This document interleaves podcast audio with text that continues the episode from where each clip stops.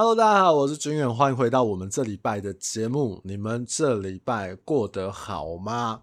我今天要跟你聊一下我看到的一个新闻报道，这个报道蛮有意思的，它的标题是“宁愿买小不买远”。包租公律师曝买房六字诀，网内战招招救命！哇，这是一个农场标题的感觉，哇，这个好像很很厉害。那等下我会对它的内容，我会分享一些我觉得可能有问题，或者是我认为的一些想法，跟大家分享一下。在正式开始之前，如果你还没有到我的脸书、IG 去看看的话，你可以在节目的资讯栏下面很轻易的找到连接，请你过去看一下，因为在那边有我更多想要跟你分享还有有讨论的事情，好不好？去看一下。如果你是新的听众的话，也欢迎你在那边跟我留言或者是帮我点赞，我会非常非常的感谢你，好不好？谢啦。那我这礼拜其实我礼拜三的时候，我有去宜兰拜访一个客户。那我想到以前的一件事情，就是我以前有个很好的同事，那他离职之后，他的客户要卖房子，那他就跟这个客户介绍我。那其实我有看到他跟客户的赖对话，我当下我就愣住了。为什么？因为他跟客户说啊，这个某某屋主你好，那我建议你这个卖房子的事情你就交给君远，君远很认真也很负责，然后君远也比我优秀，所以你可以放心的交给他，大概是这样的话。可是其实我愣住的原因是因为他说我比他优秀，你知道，在中介业务单位的环境里面，我认为不是每个人都可以去说。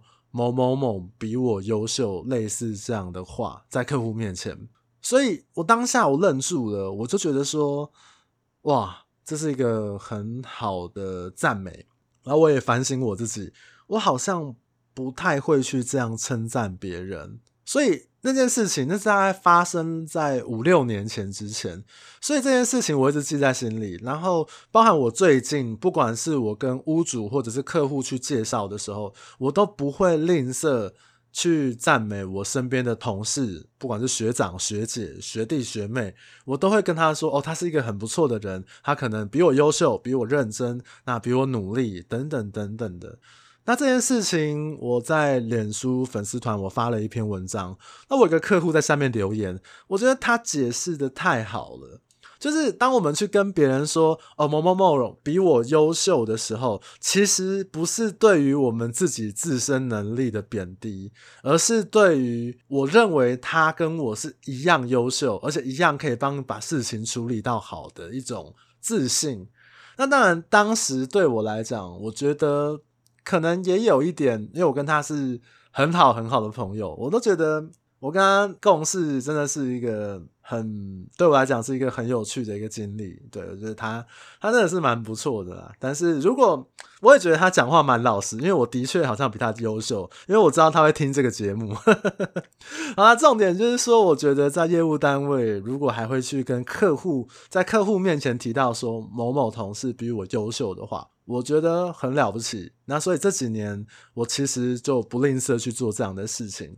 我觉得这个感觉还蛮棒的。刚好我这一次在宜兰，因为有一个这个呃同业，那我跟他一起去找屋主，所以我也有讲说啊，我觉得这个呃这个义军也很优秀，或者是说他也很很好这样子。我觉得这件事情还蛮棒的。我刚好想到以前发生的事，就跟大家来分享一下，希望。我们都可以不要吝啬于赞美我们身边共事的人，或者是同个工作性质的人，这样子。好啦，我要来正式来聊一下今天的这个主题。这个标题啊，叫做“宁愿买小不买远”。包租公律师他的买房六字诀，它内容是这样子哦，就是包租公律师蔡志雄目前分享买房心得，他就强调。宁愿买小，也不要买远。网友热烈回响。他在脸书表示，最近看房的人很惊讶，有些莫名其妙的地方，房价也涨得莫名其妙。他就提醒大家，关于买房，您买小不买远，要选生活机能好的地方，选主流，不选补涨区域的，不然以后就莫名其妙了。蔡律师的话也完全呼应买房金句：location，location，location。这 location 大概是我爸可能二三十年前就在讲的东西吧，就是谁不知道这个 location 很重要这样。那后面又写说，就有人提出了这个疑问，意思是说去买这个蛋黄区，然后补涨的蛋白区舍弃吗？那这个蔡律师就有回复，有能力的话就去买蛋黄区，没有的话，有些临近规划完整的重化区，虽然现在是蛋白，其实也不错，蛋壳区就算了。蔡律师他也补充去说明主流地区的定义：台北市的大安区、信义区、中正区；新北市的永和、板桥、新店、三重。以上台北几乎都 OK，新北就要选地段。它主要内容就是在讲这个东西。那我要先讲啊，我针对的是这一篇报道。那我不是要针对这个包租公律师，好不好？这个律师谁惹得起？没有啦，因为我觉得，呃，报道有时候怕他可能会有断章取义的状况。可是大部分购物的人看到这个报道，你可能会受到一些影响。所以我要针对的是这个报道的内容，我会提出一些我的看法。那提到主流的定义，就是刚刚讲的台北市大安区、信义区、中正区、永和、板桥、新店、三重的这几个区域。那我要讲哦，大部分情况来讲，有钱谁不想要去买、去住在资源相对丰富的区域？难道我公司在这个一零一，那我就是任性，我就是有钱，我就是要住很远，我就喜欢每天开车开两个小时，然后去上班，下班也两个小时，我花四个小时去通勤，我是台湾好司机，我是台湾车神，我就是喜欢开车，开车很爽。如果你是这样的话，我当然没有办法。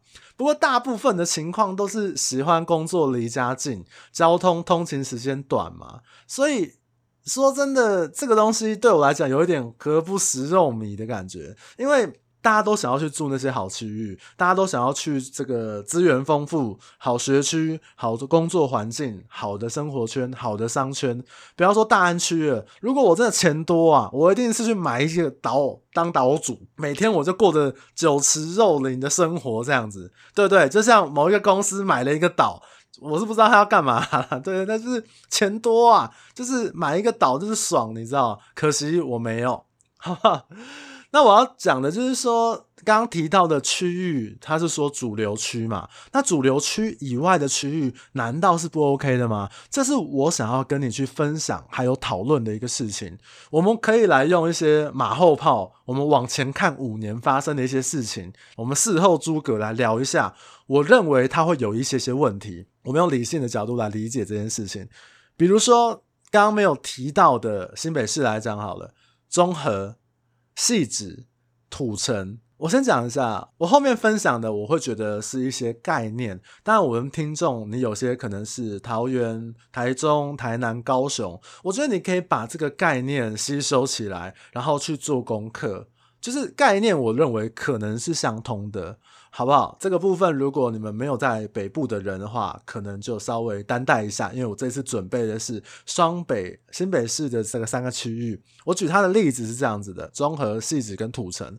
新北市的中和哦，大家都知道，新北市有一个四号公园，就是很多人这个业务都会讲说，它是新北市的大安森林公园，环境非常非常的好。那它就是公园旁边的捷运站，就是永安市场站。那你知道吗？很多人都以为永安市场站是永和门牌，它是中和门牌。他刚刚讲的那个主流区域没有包含在中和嘛？那这是不是就是一个很巧妙的误会？因为那个地方刚好切得很特别，它的对面是永和门牌，但是捷运站这一排是中和门牌，难道？综合门牌就不好吗？四号公园有几乎一半的区域都是综合门牌，难道大家觉得新北市居住环境，有些人认为是最好的一个区域，但是因为它是综合门牌，它就不能买吗？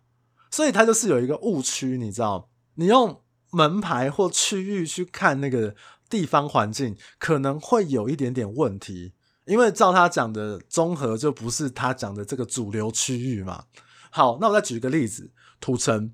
我的我有特别去问过当地我服务的一些好朋友，那当然，我不是在土城主要服务的一个区域这样子，或者是我后面要讲的这个内湖，只是我想要讲它的大概的一个状况。比如说土城哦，其实土城它会也会有分几个商圈。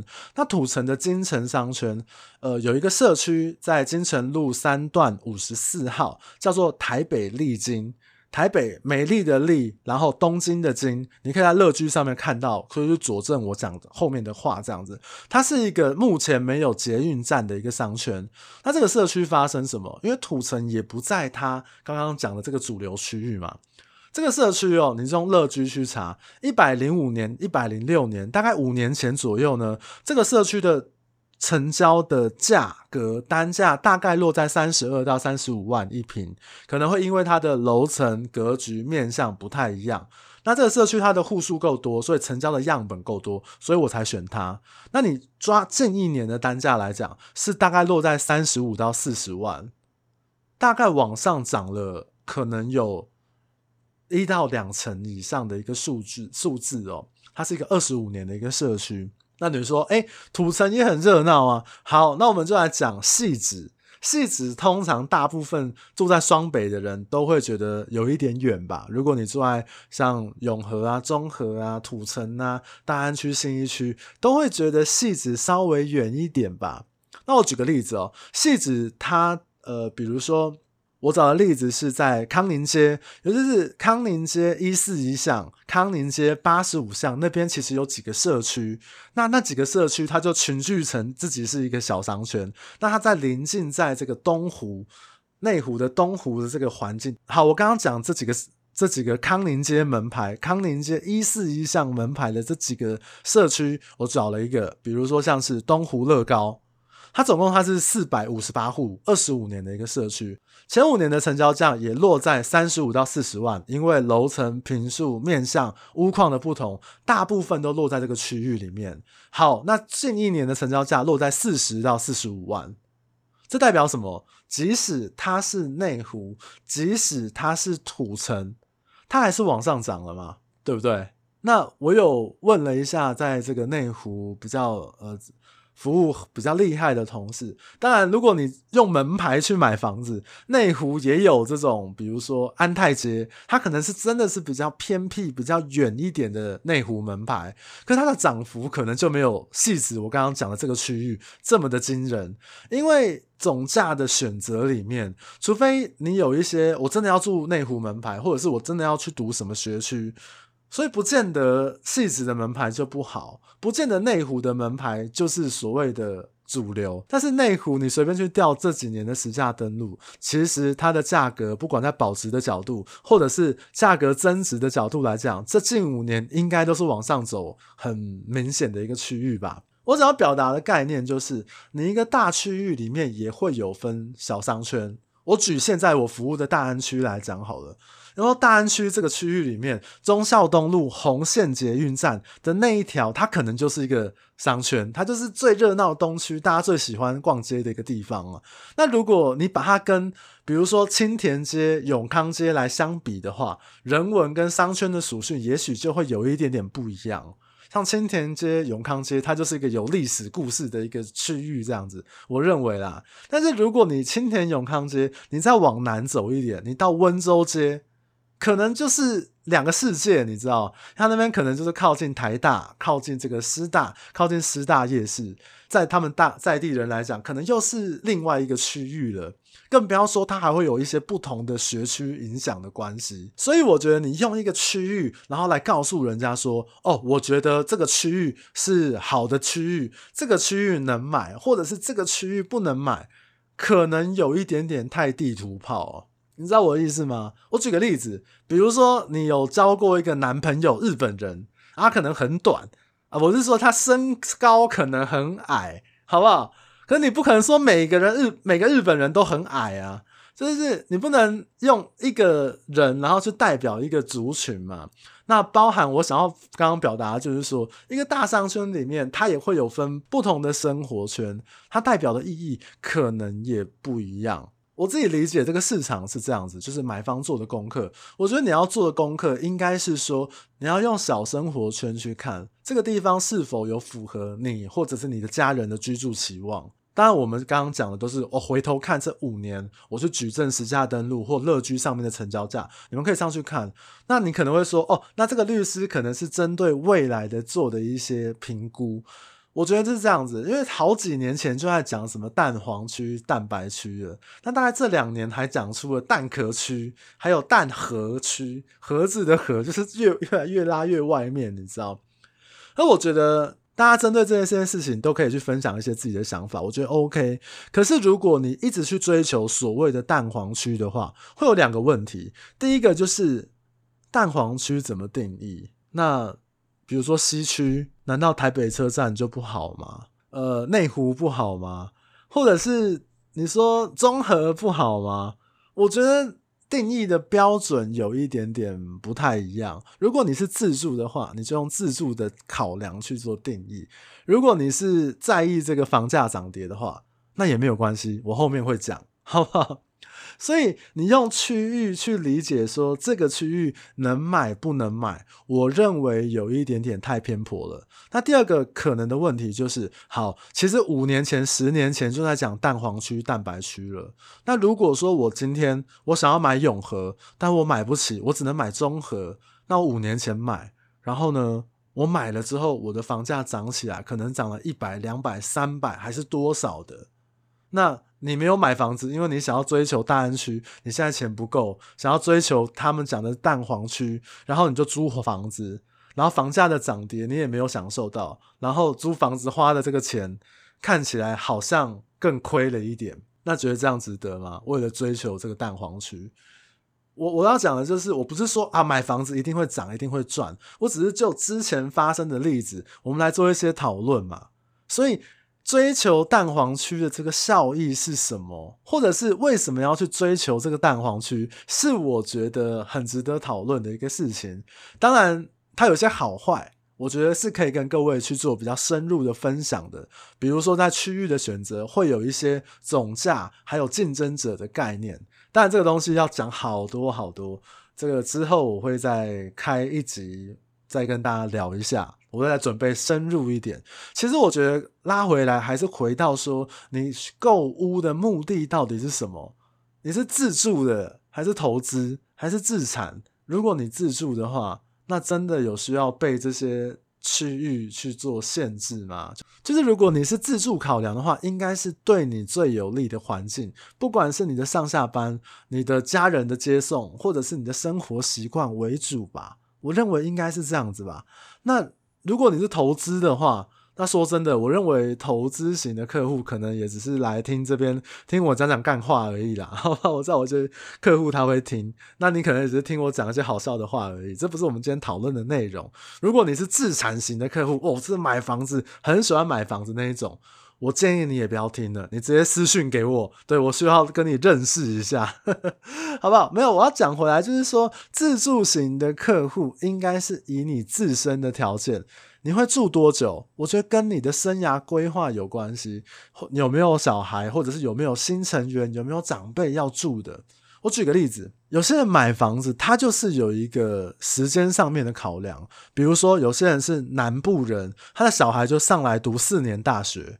他就读完四年之后，可能他就不住了，所以我就会建议这样的客户，就是说他可能会去买在这个区域里面总价里面比较主流的产品。如果这个孩子未来他四年之后他有其他的规划，要卖也比较好卖，或者是他比较好收租去做一些管理的一个部分，至少我要换回来现金的时候是比较好换回来的。好不好？如果你只可能目前你知道你只会住四年的几率是这样的话，或者是我前年我有成交一个客户，他们是为了长辈照顾小孩的关系，所以他们搬回来新北市，他们预计就是住六年，六年之后他们就要回到新竹去。那一样，我就会给他在总价上面，还有房型的选择上面，给他们一些建议，这样子。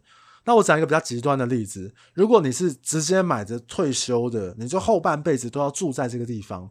那我就建议你，你就去选择一个你喜欢，然后你住起来舒服的地方。